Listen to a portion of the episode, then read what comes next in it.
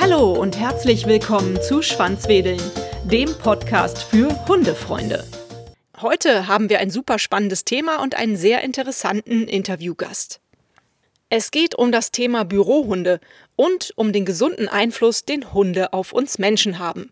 Doch zunächst möchte ich den Partner meiner heutigen Episode vorstellen und mich für die Unterstützung bedanken. Es ist erneut Terracanis. Mit der Save the Planet Linie setzt Terracanis ein Zeichen für mehr Klimaschutz. Mit jeder gekauften Dose der drei Save the Planet Menüs werden Umweltprojekte für nachhaltige Energie, saubere Meere und den Baumschutz gefördert. Je nach Hundegeschmack und persönlichem Umweltwunsch kann hier das richtige Save the Planet Menü gefunden werden. Die Idee hinter den Menüs ist, unsere Vierbeiner aktiv in den Umweltschutz mit einzubringen und sie gleichzeitig artgerecht und gesund und naturnah zu ernähren. Die Menüs setzen dabei auf Zutaten, die für die jeweiligen Projektthemen typisch bzw. passend sind und zudem viel Gesundes für den Hund bieten. Zum Beispiel proteinreiche Kastanien, Wildkräuter, schützende Kurkuma, Algen aus dem Meer oder vitaminreicher Sanddorn bieten unzählige natürliche Nährstoffe für den Hund. Alle Umweltmenüs setzen auf hochverdauliche Zutaten und eine absolut hundgerechte Zusammensetzung mit vielen natürlichen Nährstoffen. Mit den Save the Planet Menüs beginnt Umweltschutz ab heute bereits im Hundenapf und kann viel Gutes bewirken. Für das Klima und für eure Fellnasen. Mit dem Terracanis Ocean Saver Menü gehen mit jeder Dose 10 Cent an das Umweltprojekt One Earth, One Ocean. Diese gemeinnützige Organisation aus München und Kiel verfolgt bereits seit 2011 das Ziel, Gewässer weltweit von Plastikmüll, aber auch von Verschmutzung durch Öl und Chemikalien zu befreien. Mit dem Terracanis-Menü Sunkeeper fließen von jeder gekauften Dose 10 Cent zur Organisation Little Sun, Sonnenenergie in Afrika. Dieses großartige lichtbringende Projekt versorgt Subsahara-Afrika mit Solarlampen-Vertriebssystemen und bringt Solarlampen und Ladegeräte in Krisenregionen, Flüchtlingscamps sowie Schulen in Regionen ohne Strom. Mit dem Terracanis-Menü Tree Lover gehen pro gekaufter Dose 10 Cent an die Organisation Fair Ventures Worldwide. Fair Ventures entwickelt und führt großräumige Wiederaufforstungsprojekte in den Tropen durch. Wer mich kennt, weiß, dass ich neben Schwanzwedeln noch einen zweiten Podcast als Herzensprojekt habe, den Weltverbesserer Podcast. Jede Aktion, die hilft, die Welt ein kleines bisschen besser zu machen, wird von mir gefeiert.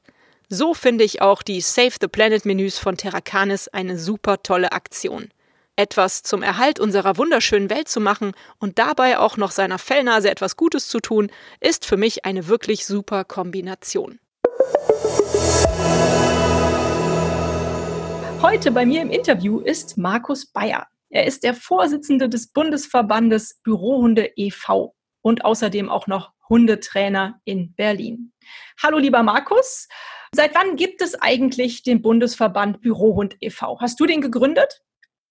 Hallo Birte, ja, tatsächlich. Vor über sechs Jahren haben wir den Verband äh, gegründet, sind gemeinnützig und arbeiten ehrenamtlich dafür, dass die Zulassung von Hunden in den Büros vereinfacht wird. Mhm. Wieso hast du gedacht, da gibt es irgendwie eine Lücke, da muss ein Verband gegründet werden? Warst du selber betroffen von dem Problem, dass dein Hund kein Bürohund sein durfte? Oder wie bist du auf die Idee gekommen? Ja, das war total spannend. Ähm, das Ganze fing an fast vor acht Jahren. Äh, ich arbeite hier in Berlin als äh, Coach für Menschen mit Hund. Und seinerzeit wurde ich äh, ziemlich häufig angesprochen ähm, mit der Bitte, Mensch, Herr Bayer, können Sie nicht meinem Hund das Alleinsein beibringen? So, und Alleinsein und Hund, mechanisch ist das möglich, einem Hund das beizubringen, machte und macht aber aus meiner Sicht überhaupt keinen Sinn, weder für den Hund noch für den Menschen. Und dann habe ich gefragt, äh, ja, aber warum? Und dann erklärten mir die Menschen äh, so ihre Biografien, äh, dass die Oma gestorben war oder äh, Frau, Mann weg äh, und der Hund nun äh, zu Hause nicht mehr beaufsichtigt werden kann und der Hund auch nicht mit ins Büro genommen werden darf. Und dann fing ich an zu recherchieren, wie ist das eigentlich? Hat das Vorteile? Hat das Nachteile? Wie ist eigentlich die Lage der Hunde im Büro? Und das erste, was ich fand, war äh, das Video von Stromberg. Vielleicht erinnerst du dich, der dann rumkrakeelt, äh, ein Hund ja. im Büro. Wir sind doch nicht bei Daktari. So, und dann war meine Motivation erstmal irgendwie doch äh, eingeschränkt, dachte, oh Gott, wenn, wenn, wenn das so anfängt, dann muss vielleicht nicht weiter recherchieren. Habe ich aber dennoch. Und irgendwann hatte ich meinen Heureka-Moment, nämlich als ich ein Video sah von einer Wissenschaftlerin aus Schweden, die nämlich ein Versuch äh, zusammengestellt hat zwischen auf der einen Seite der Gruppe von Eltern, die gerade ihr Kind bekamen, und auf der anderen Seite von Menschen, die ihren Hund streichelten. Und diese Frau, Linda Handlin heißt sie, hat dann ähm, Messungen vorgenommen, inwieweit sich der Anteil des Hormons Oxytocin, das ist das Bindungshormon oder auch im weiteren Sinne das Liebeshormon, im Blut verändert. Hat also diese beiden Gruppen gemessen, Mama, Papa auf der einen Seite und Hundehalter und Hund auf der anderen Seite. Und das unfassbare Ergebnis, aus meiner Sicht wirklich unfassbar, Ergebnis war, dass der Wert der, des Oxytocins im Blut der Eltern genauso hoch stieg, also einen wunderbaren Peak hatte, wie der Oxytocingehalt im Blut der Hundehalter, die ihren Hund streichelten, und auch im Blut des Hundes. Also, in dem Augenblick hatte ich die Erkenntnis, ein Hund hat das gleiche Ergebnis in unserer Gefühlswelt und nicht nur gefühlt, sondern tatsächlich biochemisch, als wenn ich ein geliebtes menschliches Wesen umarme und in meinem Leben habe. So, und äh, dann äh, Oxytocin hatte ich noch nie vorher gehört. Dann habe ich äh, angefangen, über dieses Hormon zu lernen. Und äh, die, die Ergebnisse waren, dass dieses Hormon, wenn es denn in unserem Körper ausgestoßen wird, die Stresshormone Insulin und Cortisol linear senkt. Also wir, wir empfinden weniger Stress. Mhm. Und dieses Hormon Oxytocin, auch das Hormon Dopamin, das sogenannte Glückshormon anstößt. Und nicht, wir fühlen also nicht nur weniger Stress, sondern wir fühlen uns auch glücklicher. So, und plötzlich machte alles Sinn, was ich äh, vorher in meinem Leben erlebt hatte. Nämlich, wenn ich ein, meinen Hund streichelte, fühlte ich mich auch immer wohl und wusste gar nicht so richtig warum. Jetzt hatte ich die Erklärung. Und das ähm, in Verbindung mit den ansteigenden Raten an Burnout in unserer Gesellschaft durch in der Regel Dauerstress, da dachte ich, Mensch, das ist eine Erkenntnis, die musst du irgendwie nach außen tragen. Und dann kam äh, ein, ein Bekannter in meinem Umfeld auf die Idee, ja, du brauchst eine Körperschaft, äh, um, um es nach außen zu tragen, gründe doch einen Verband. Und das war so äh, absurd in meinem Kopf, diese Vorstellung, weil ich stellte mir Verbandsheini wirklich als Heini vor. Also jemand, der überhaupt nichts mit dem zu tun hat, was, was ich so in meiner Persönlichkeit darstelle. Und äh, der sagte mir dann, ja, kannst ja trotzdem machen, weil du kannst ja selber entscheiden, wie du drauf bist als Verbandsmensch. Und in dem Moment haben wir tatsächlich die Entscheidung getroffen, jawohl, wir gründen einen Verein, und dieser Verein ist quasi der Verband für Bürohunde. Eine total verrückte und durchgeknallte Idee.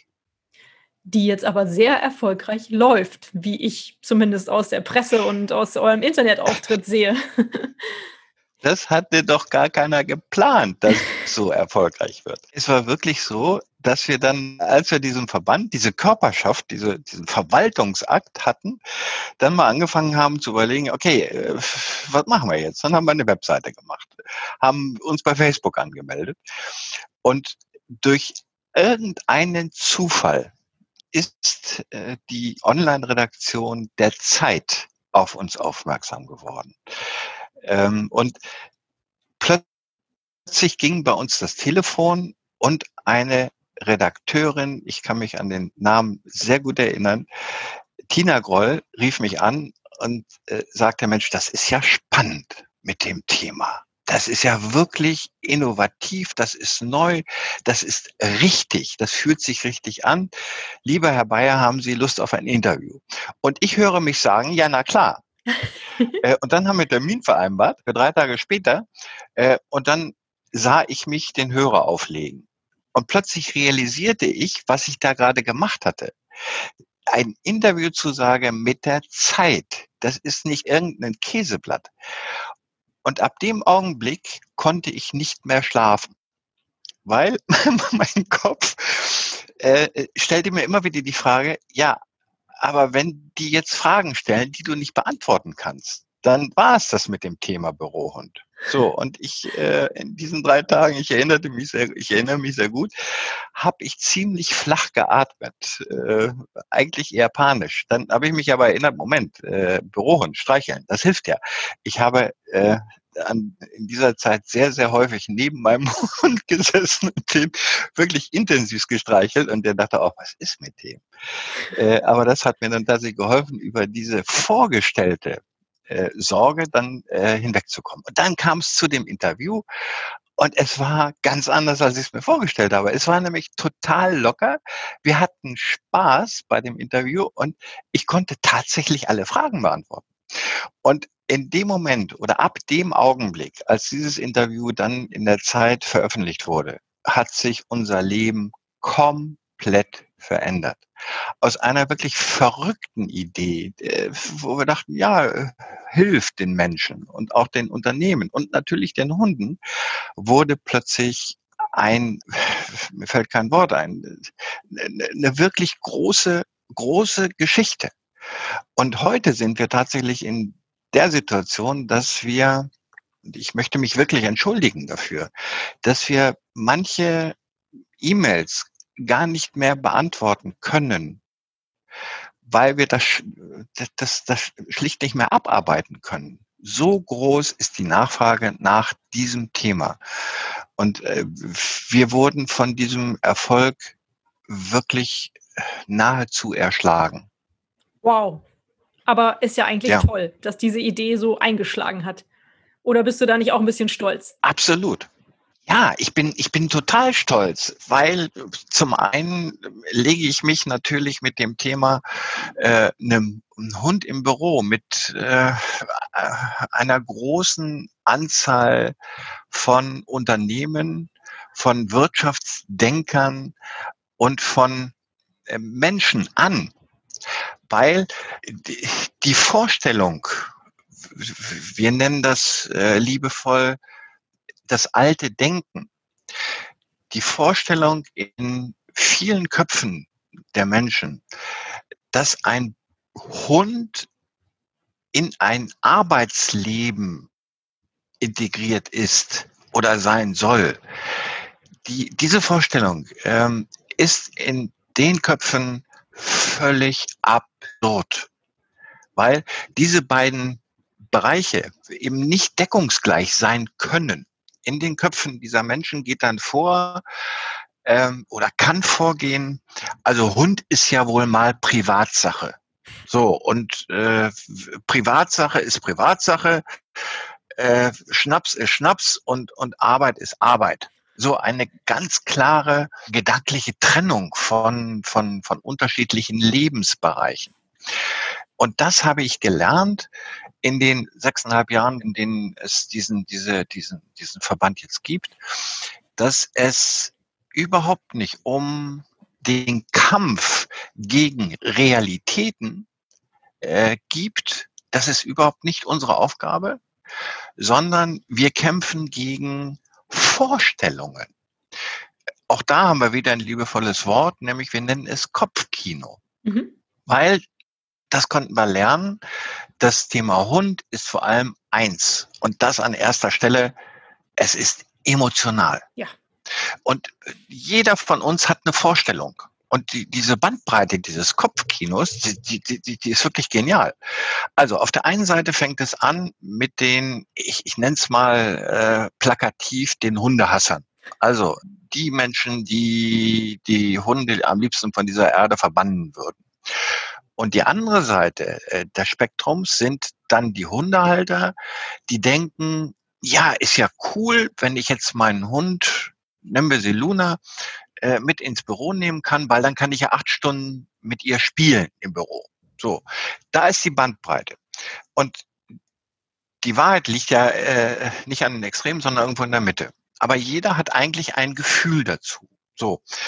Und äh, auch da haben wir das wir haben das mal versucht zu systematisieren. Also die, die, die mentale Durchdringung des Themas Bürohund. Und wir haben so fünf Stufen festgelegt. Die erste Stufe ist, das Thema zu ignorieren. So in der Form, ähm, Hund im Büro? Ja, ja, nee, ist klar. Äh, äh, komm, lass uns mal arbeiten hier. Zweite Stufe ist dann, ähm, das Thema lächerlich zu machen. Ein Hund im Büro, ja klar, da äh, bringe ich auch morgen meinen Hamster mit oder mein Bürokrokodil. Ja, logisch, Tiere. ne? Dritte Stufe ist das Thema bekämpfen. Also, was? Ein Hund im Büro? Das ist ja wohl das Letzte. Wo sind wir denn hier?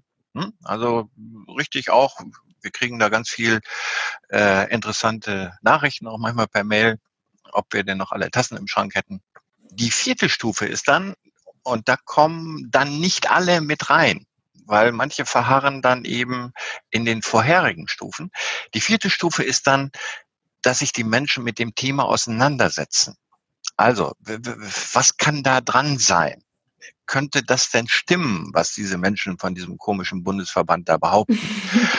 Und dann kommen die, dann kommen die Menschen auf äh, den, den, die, die wissenschaftlichen Nachweise, also Oxytocin, Bewegung, Unterbrechung von, von Dauerstress, Kommunikation innerhalb von Unternehmen, zwischen Abteilungen, über den, den Kommunikationspunkt Hund, eine Verminderung der Gefahr von Einsamkeit nach dem Büro und kommen dann auch logischerweise und, und stringent auf beispielsweise Google. Boah, die, die lassen Hunde zu im Büro. Die nennen sich sogar in ihrer Gründungsurkunde We are a Dog Company. Die kommen dann auf Facebook, die überall Hunde in ihren Büros zulassen. Die kommen dann auf Amazon, die allein in Seattle 6000 Bürohunde haben. Wow. Die kommen dann auf Axel Springer. Axel Springer hat in Berlin und Hamburg irgendwas zwischen 120 und 150 Bürohunde. Und dann kommt selbst der Dümmste, mit allem Respekt, auf die Frage, sind diese Unternehmen denn eigentlich erfolgreich am Markt? Sind das kompetente Entscheider und treffen die denn kompetente Entscheidungen? Und alle drei rhetorischen Fragen, die ich gerade gestellt habe, müssten dann eigentlich mit Ja beantwortet werden. Richtig. Also irgendwas muss ja dran sein an dem Thema Bürohund. Und die letzte Phase ist dann immer ganz lustig, äh, erlebe ich sehr häufig und dann, dann lächle ich innerlich. Das ist dann die Phase, der, der Akzeptanz des Themas Bürohund und dann sagen die Menschen, ja, das ist doch logisch, Bürohund, habe ich doch schon immer gesagt, war ich immer schon für. Ich war einer der Vorreiter. Das war meine Idee. und dann freue ich mich immer, ja, war meine Idee. Ich habe das hier reingebracht. Das macht doch Sinn. Beschäftige dich da mal mit. So, und das sind so, so die unterschiedlichen Phasen, die wir, die wir so ein bisschen rausgearbeitet haben. Und bei jedem Gespräch, entweder mit Einzelpersonen oder auch äh, in Gruppen, ich halte ganz viel Inhouse-Schulungen in den Unternehmen. Und da sitzen mir dann äh, die, die, die Köpfe der einzelnen Abteilungen, die Entscheider und Entscheiderinnen der einzelnen Abteilungen gegenüber. In jeder Gruppe befinden sich Menschen in diesen unterschiedlichen Phasen. Und ich muss jetzt mal rauskriegen, wo stehen die gerade? Ne, wollen die mich jetzt hier mit ihrem Locher eigentlich äh, bewerfen?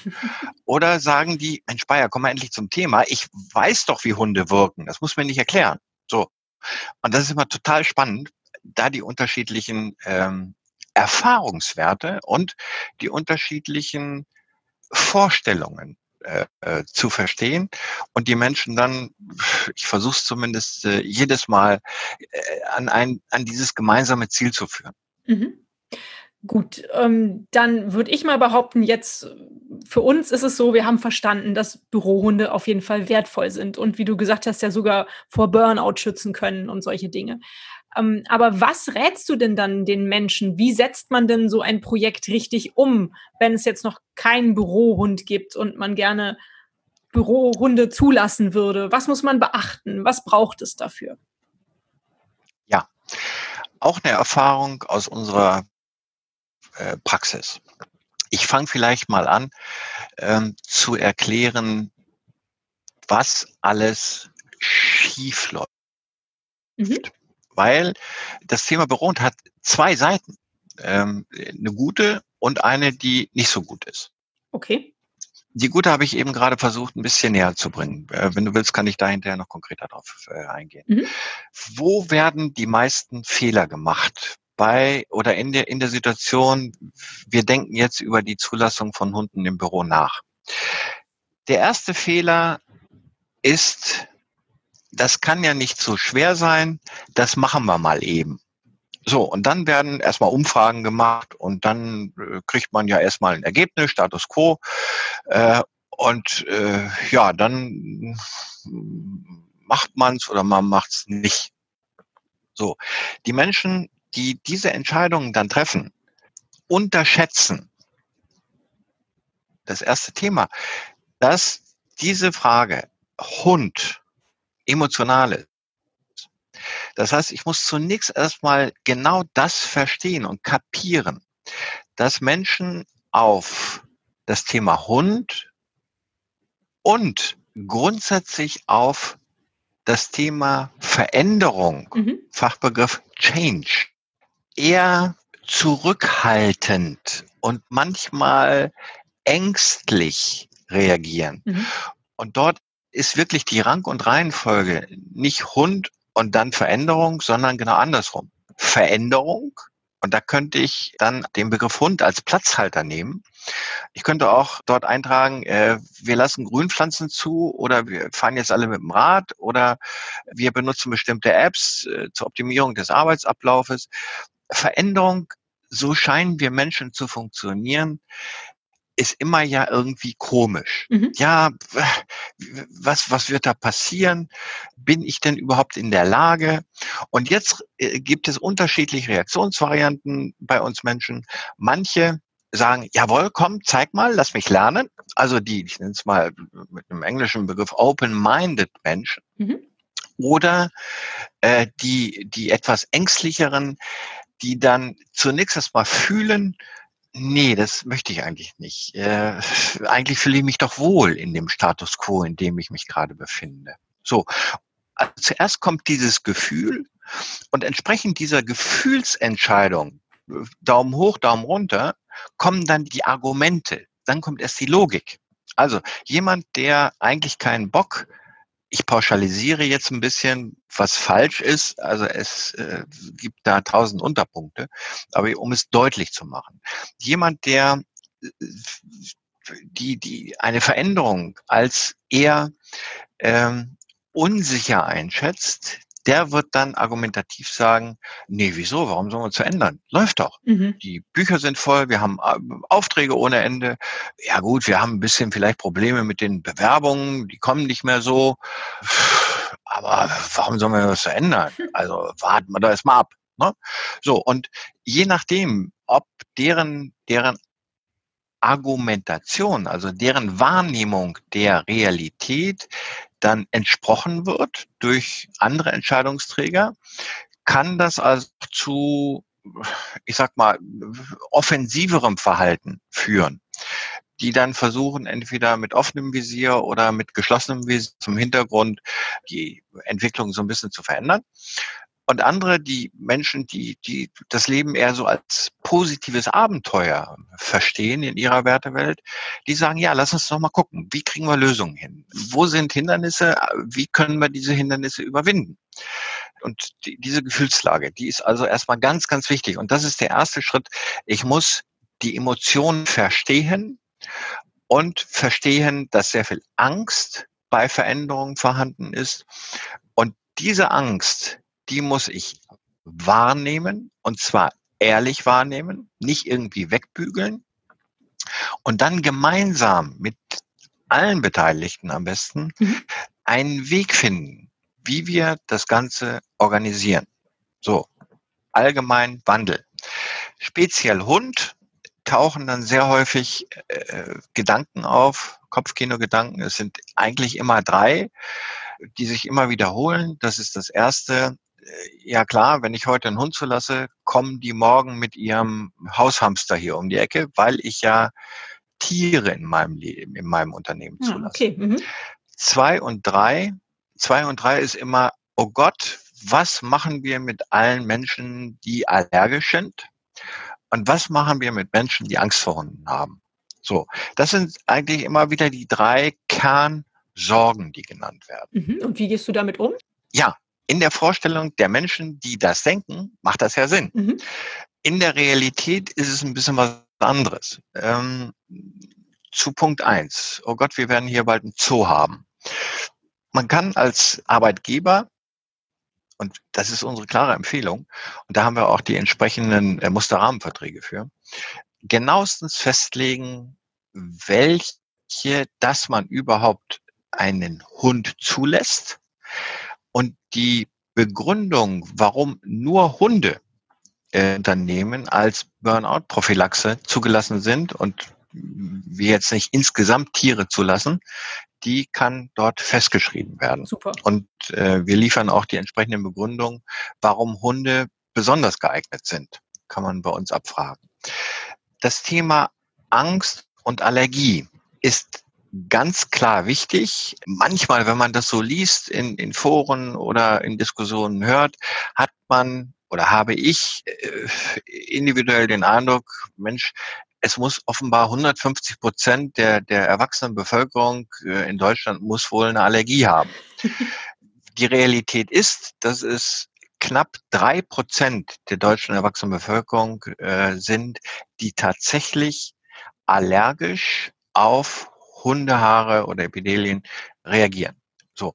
Und da gibt es überhaupt keine Zweifel, nicht mal im Ansatz. Diese Menschen müssen geschützt werden. Genau wie die Menschen, die einfach keinen Bock auf Hunde haben.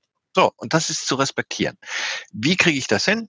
Indem ich Regeln, und zwar schriftliche Regeln organisiere, auch wieder in Kooperation mit allen Beteiligten. Mhm. Also nicht per Dekret dem Mufti von oben nach unten, so was machen wir jetzt Stempel drauf, Ende Gelände, sondern tatsächlich mit den Menschen rede und mir anhöre, was fühlst du?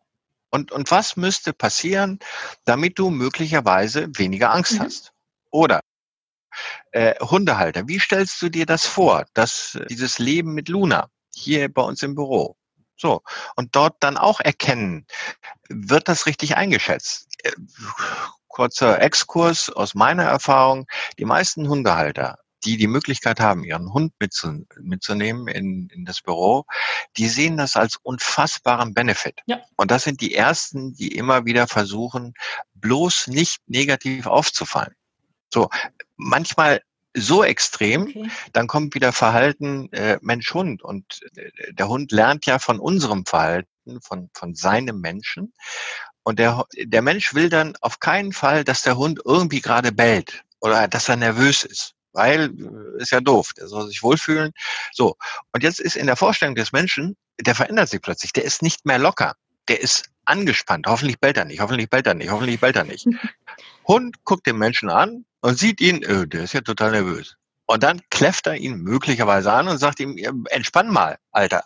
So, und dann passiert genau das, was der Mensch nicht wollte. der Hund bellt. Also da kann ich auch nur jedem sagen, entspannt bleiben, locker bleiben, alle mhm. Dude. Hm? Also zeigt eurem Hund durch euer Verhalten, dass überhaupt keine Bedrohungslage da ist, dass, es, dass wir uns in einer völlig normalen Situation befinden. Mhm. So, wie kriege ich ähm, die Menschen geschützt, die äh, Angst oder Allergie haben?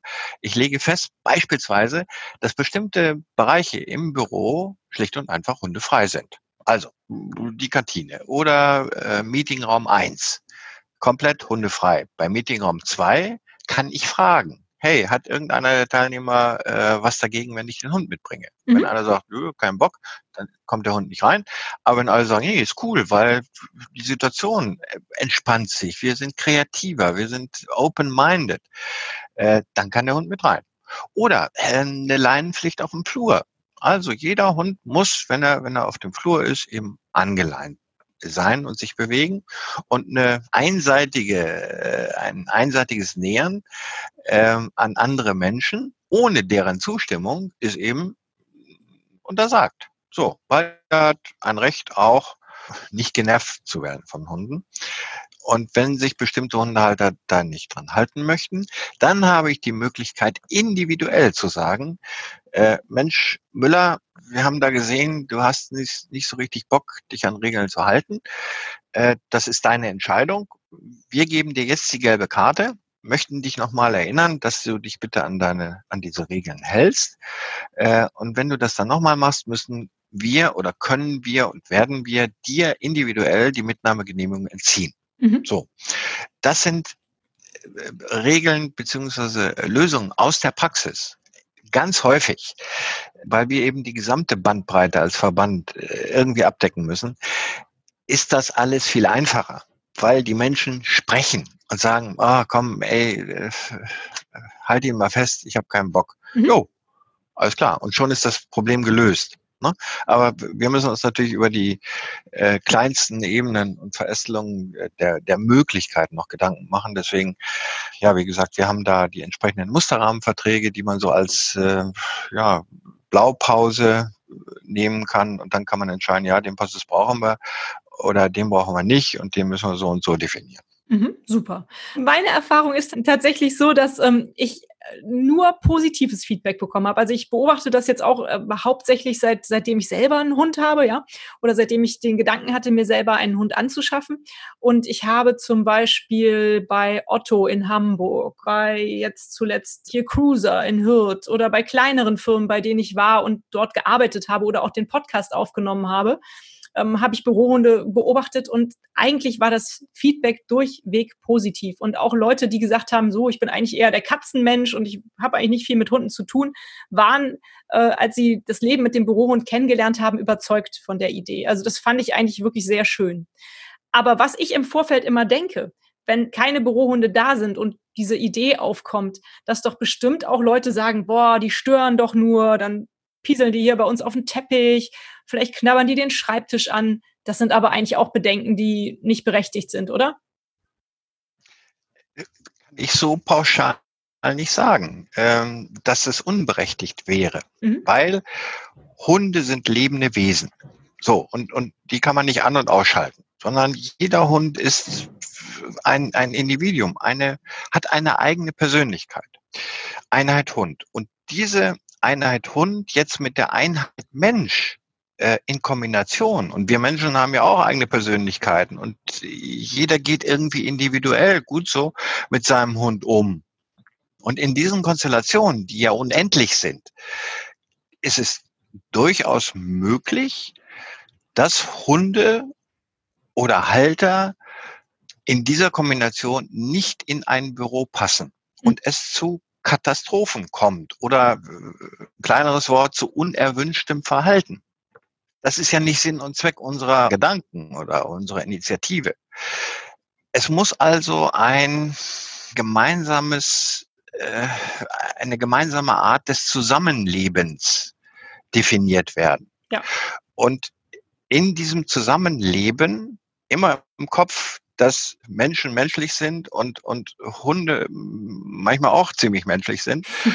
und dass es dazu zu Schwierigkeiten im Zusammenleben kommen kann, dass man möglichst ein, einen Raum schafft, in dem sich dieses gewünschte Verhältnis oder Verhalten eben definiert. Wie kann ich das machen als Arbeitgeber? Ich kann in diesen Vertrag, in diese Vereinbarung, in diese schriftliche Vereinbarung hineinschreiben, welches Verhalten ich von allen Beteiligten erwarte. Wer sind die Beteiligten? Das sind die Menschen mit Hund, das sind die Menschen ohne Hund und das sind die Hunde. So. Und dann kann ich, weil in der Regel sind ja Unternehmensleitungen nicht auch gleich Hundeexperten, kann ich sagen, als Zulassungsvoraussetzung möchte ich bitte ein Dokument von einem Experten, von einer Expertin haben, dass dein Hund nach Ansicht dieses Experten tauglich für das Büro ist. Mhm. So, das ist die erste Phase. Und ich möchte bitte, dass sollte es zu Veränderungen im Verhalten des Hundes kommen und, und Hunde entwickeln sich auch, dann bitte soll dieser, dieser Experte, diese Expertin zu uns ins Büro kommen, sich die Situation vor Ort ansehen und uns erklären, was wir tun müssen, damit der Hund wieder so entspannt ist, ich unterstelle mal, er wäre nicht entspannt, wieder so entspannt ist, dass wir unser gemeinsames Ziel, nämlich die Vorteile des Hundes als Teammitglied zu nutzen, ohne den Hund, Achtung, das ist mir ganz wichtig, ohne den Hund als Mittel zum Zweck zu sehen. Mhm. Das kann also auch nicht sein, ja. Hm? sondern wir Menschen haben die Verantwortung, dass es diesem Wesen gut geht. So, äh, den Experten dann also reinholen und der soll sich das angucken und soll uns äh, Tipps geben, wie es funktioniert.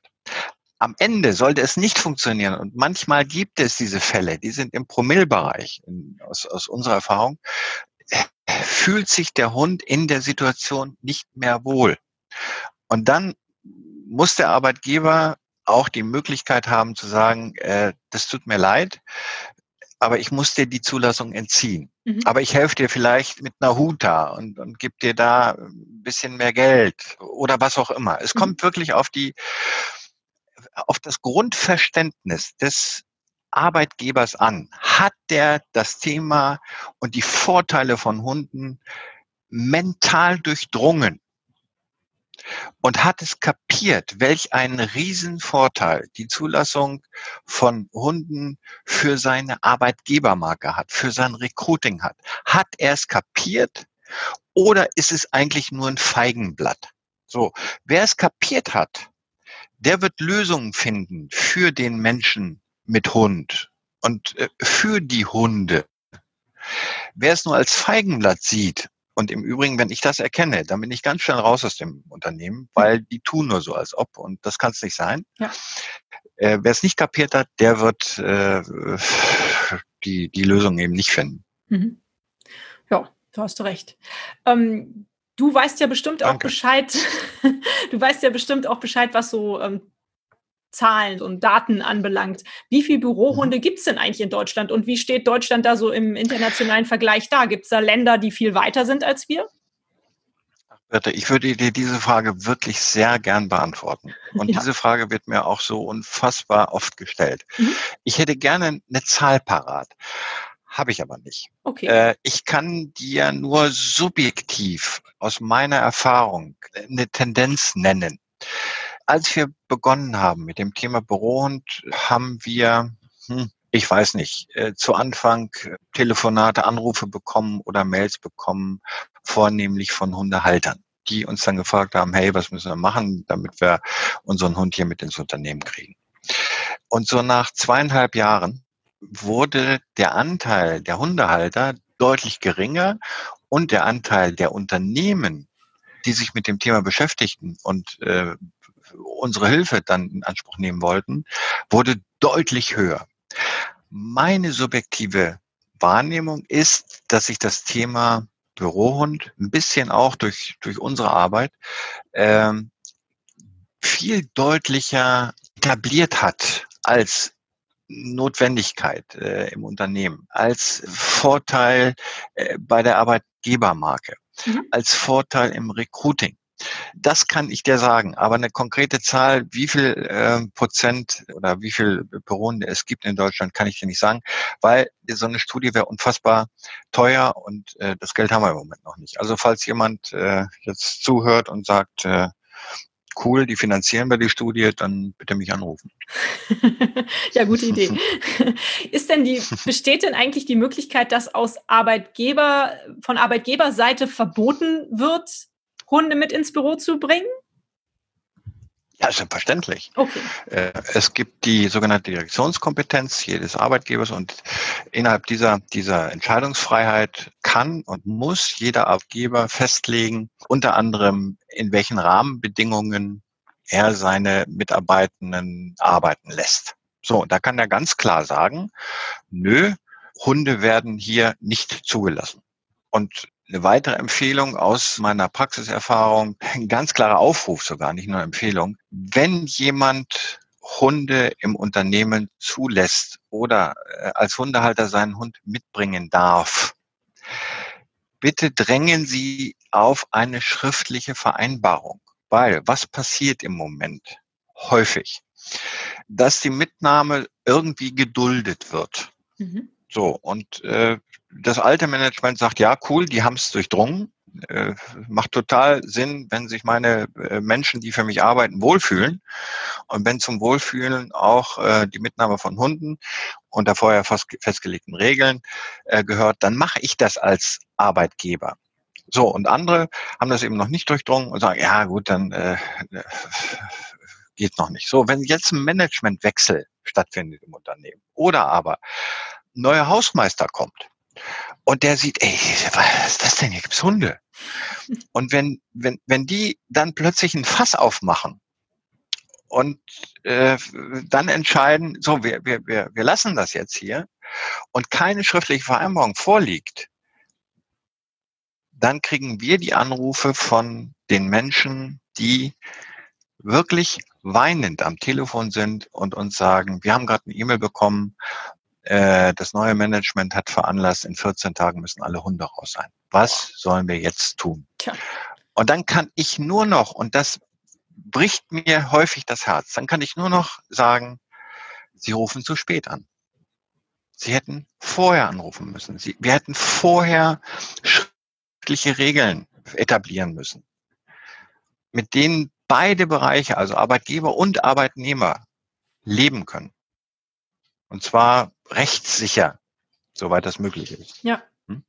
Äh, und dann, dann, dann, dann stehe ich hier und, und, und, und, oder wir, das gesamte Team steht dann da und sagt, verdammt, verdammt. Hm. Weil wenn sich einmal Lager gebildet haben und eine Entscheidung getroffen ist, dann ist es so unfassbar schwer, das wieder aufzulösen. Wir haben zwar, wir kooperieren mit einem Netzwerk von Mediatoren, mhm. die wir dann hineinbringen können, aber wenn die Arbeitgeber ihre, ihre Entscheidung getroffen haben, dann äh, haben einige äh, nicht mal mehr Bock auf eine Mediation, ja. sondern die drücken das dann mit, mit der Faust auf den Tisch durch und dann im Zweifel sagen die dann, ja, da musste, musste eben gehen. Und dann kann man wirklich den Arbeitnehmenden nur empfehlen, guck dich um, ob du einen anderen Arbeitgeber findest, weil deiner, der hat's nicht kapiert. Ja. Und wer es heute nicht kapiert hat, was den Wandel unserer Arbeitswelt gerade angeht, der ist tektonisch, in dem wir uns befinden.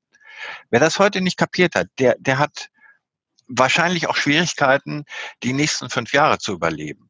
Das ist meine These. Oder die, die wechseln wirklich das Management und äh, investieren dann äh, Millionen, um, um das, das Image wieder irgendwie äh, zu drehen. Aber wer, wer heute nicht kapiert hat, dass das höchste Gut die sogenannten Fachkräfte sind, also die Menschen, die über hohe kognitive Leistungen verfügen, die verstehen, was Digitalisierung bedeutet. Die verstehen, dass sie, äh, um Unternehmen ans Ziel zu bringen, nicht nur Befehlsempfänger sind, sondern mit sich Gedanken machen müssen. Wie kommen wir klar? Und, und wo müssen wir uns eigentlich aufstellen? Wenn ich nicht Menschen habe, wie beispielsweise Google, Suchmaschine, die auf die Idee kommen, lass uns doch mal ein Auto bauen, dann, dann, dann bin ich also zumindest nur zweiter Sieger. Im schlimmsten Fall bin ich aber auch nur letzter Sieger. So, und dann gibt's meinen Laden irgendwann nicht mehr. Ja. Hm?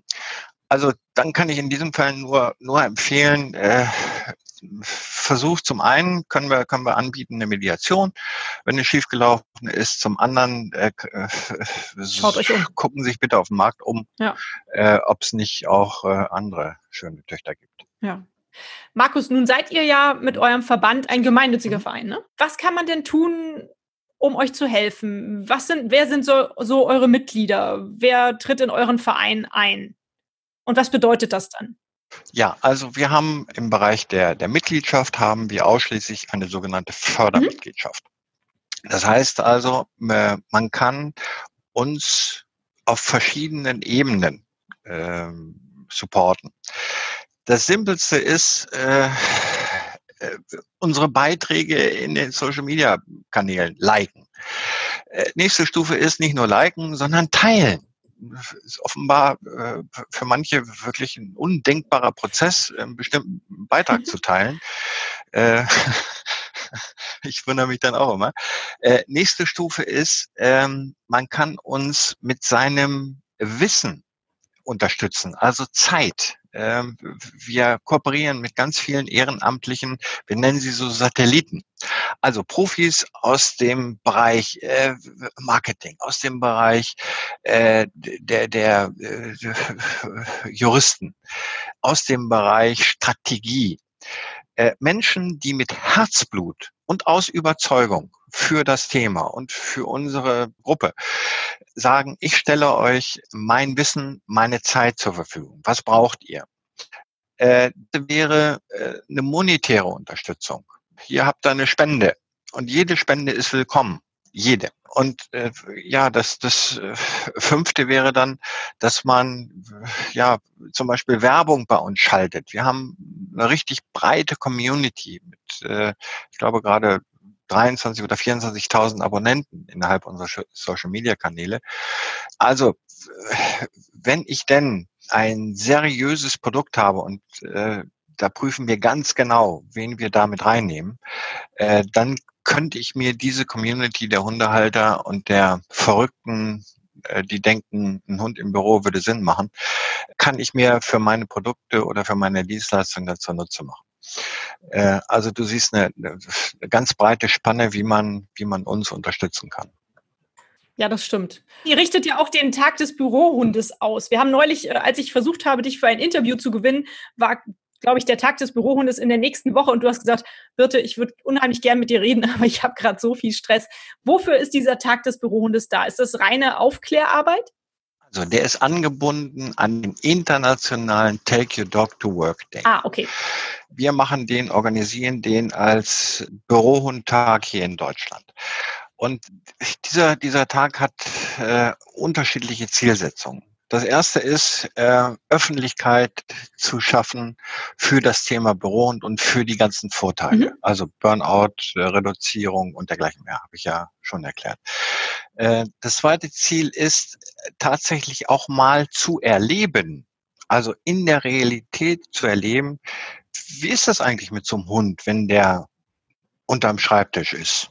Hm? Für eine Stunde, für zwei. Und ich dann mit ihm gemeinsam rausgehen kann, gemeinsam einen Spaziergang machen kann und mit anderen Menschen, möglicherweise aus eigenen, äh, aus anderen Abteilungen, mal auch äh, meine Gedanken austauschen kann. Nicht nur zum Thema Hund, das ist nur die Basis, sondern auch zu beruflichen Themen. Hm? Es ist also ein, eine, ein Erinnerungstag guckt bitte auf die Chancen von Hunden im Büro. Und den supporten wir eben mit ganz viel Öffentlichkeitsarbeit. Wir hatten zum Beispiel äh, an, an diesem Tag das erste ähm, Zoom-Meeting nur mit Bürohunden.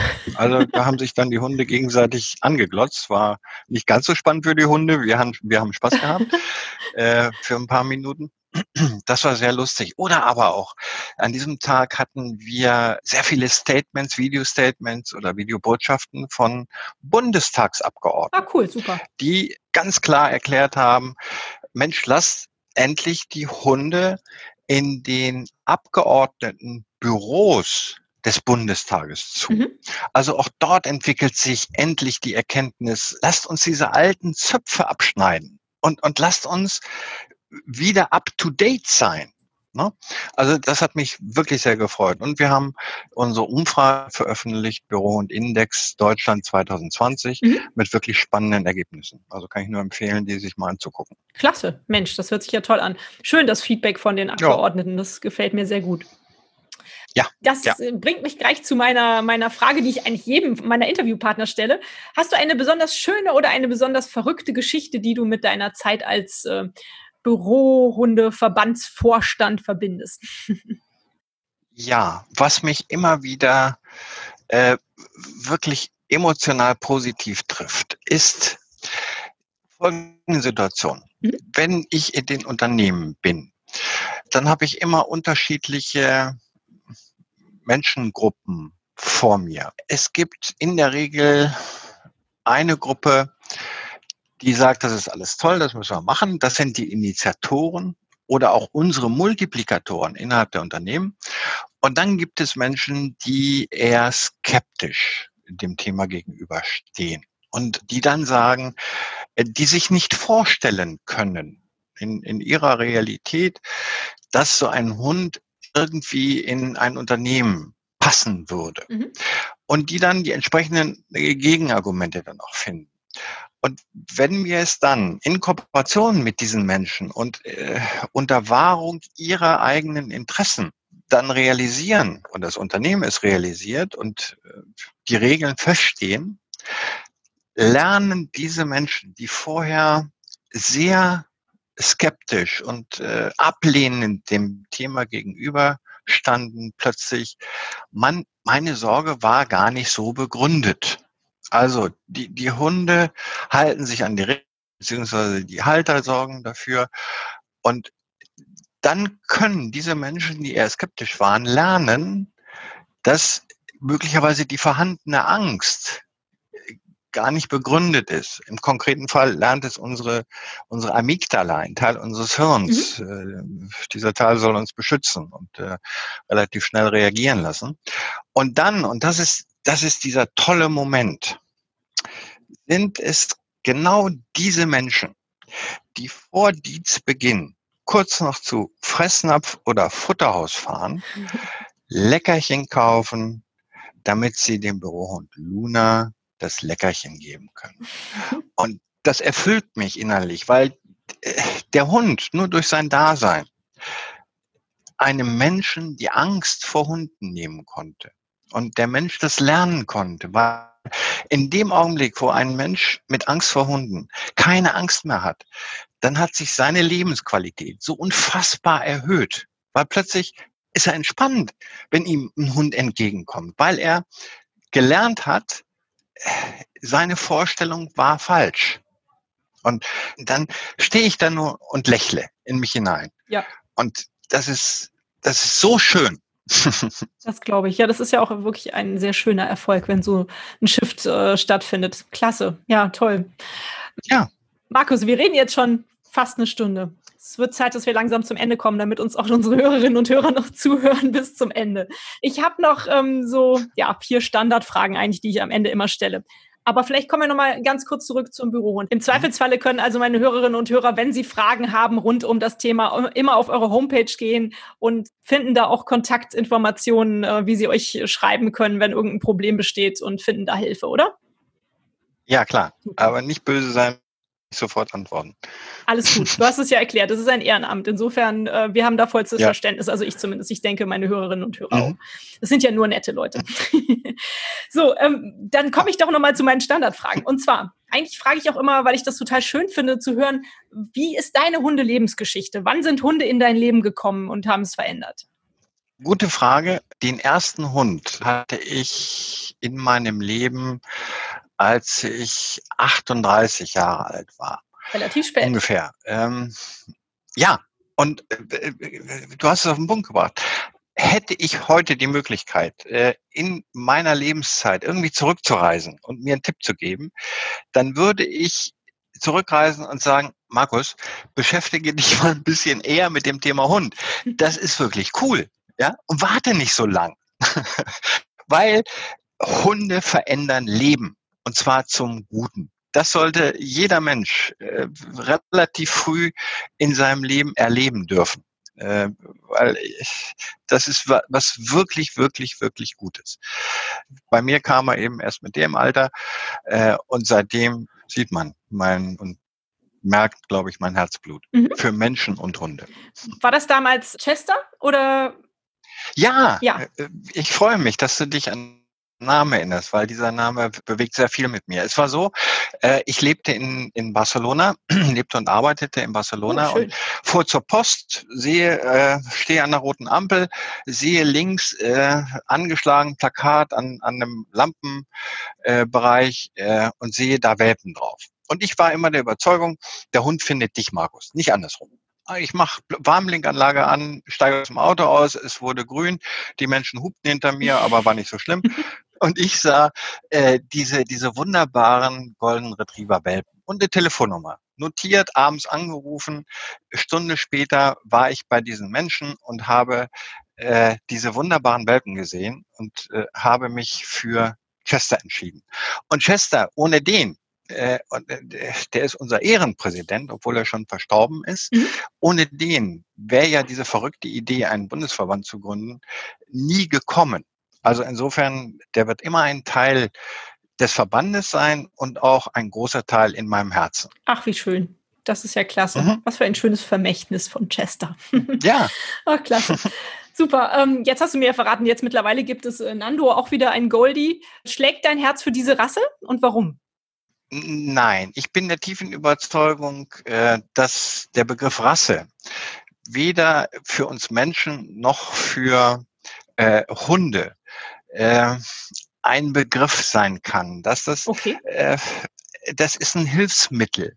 Mhm. Es ist eine, eine Krücke, die deutlich zu kurz ist. Man humpelt also.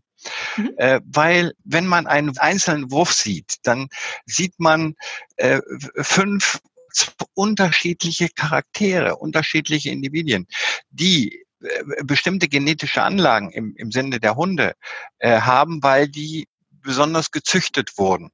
Aber am Ende ist es die Persönlichkeit, die Erfahrung, also die Sozialisierung und der Mensch, der mit diesem Wesen dann groß wird, der mit diesem Wesen wächst.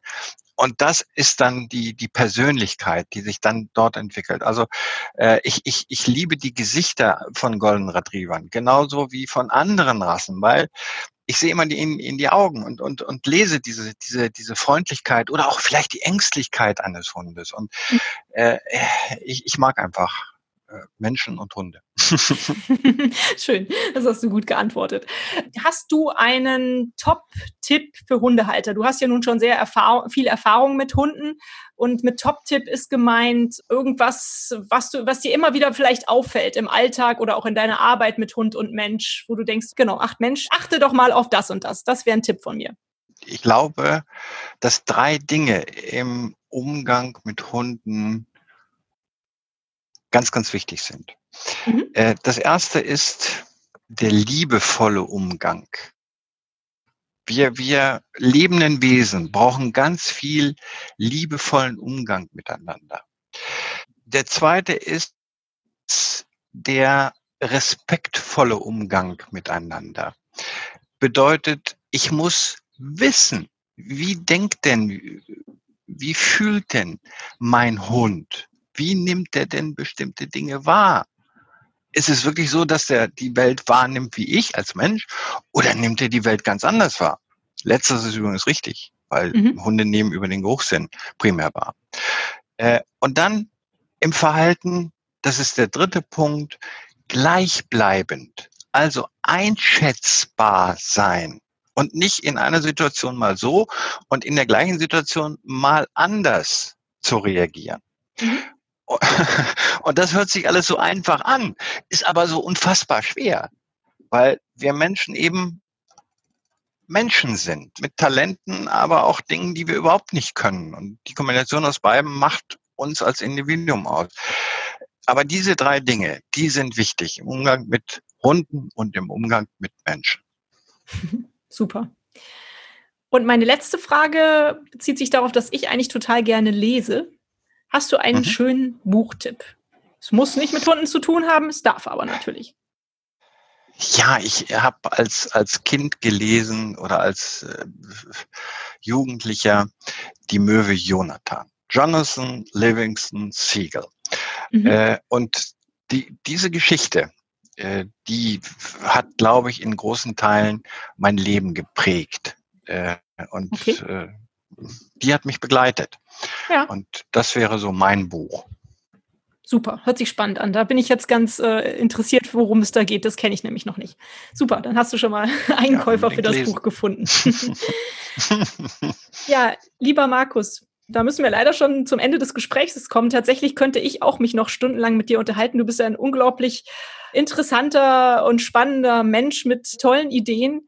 Ich danke dir ganz herzlich für deine Zeit und für dieses super interessante Interview.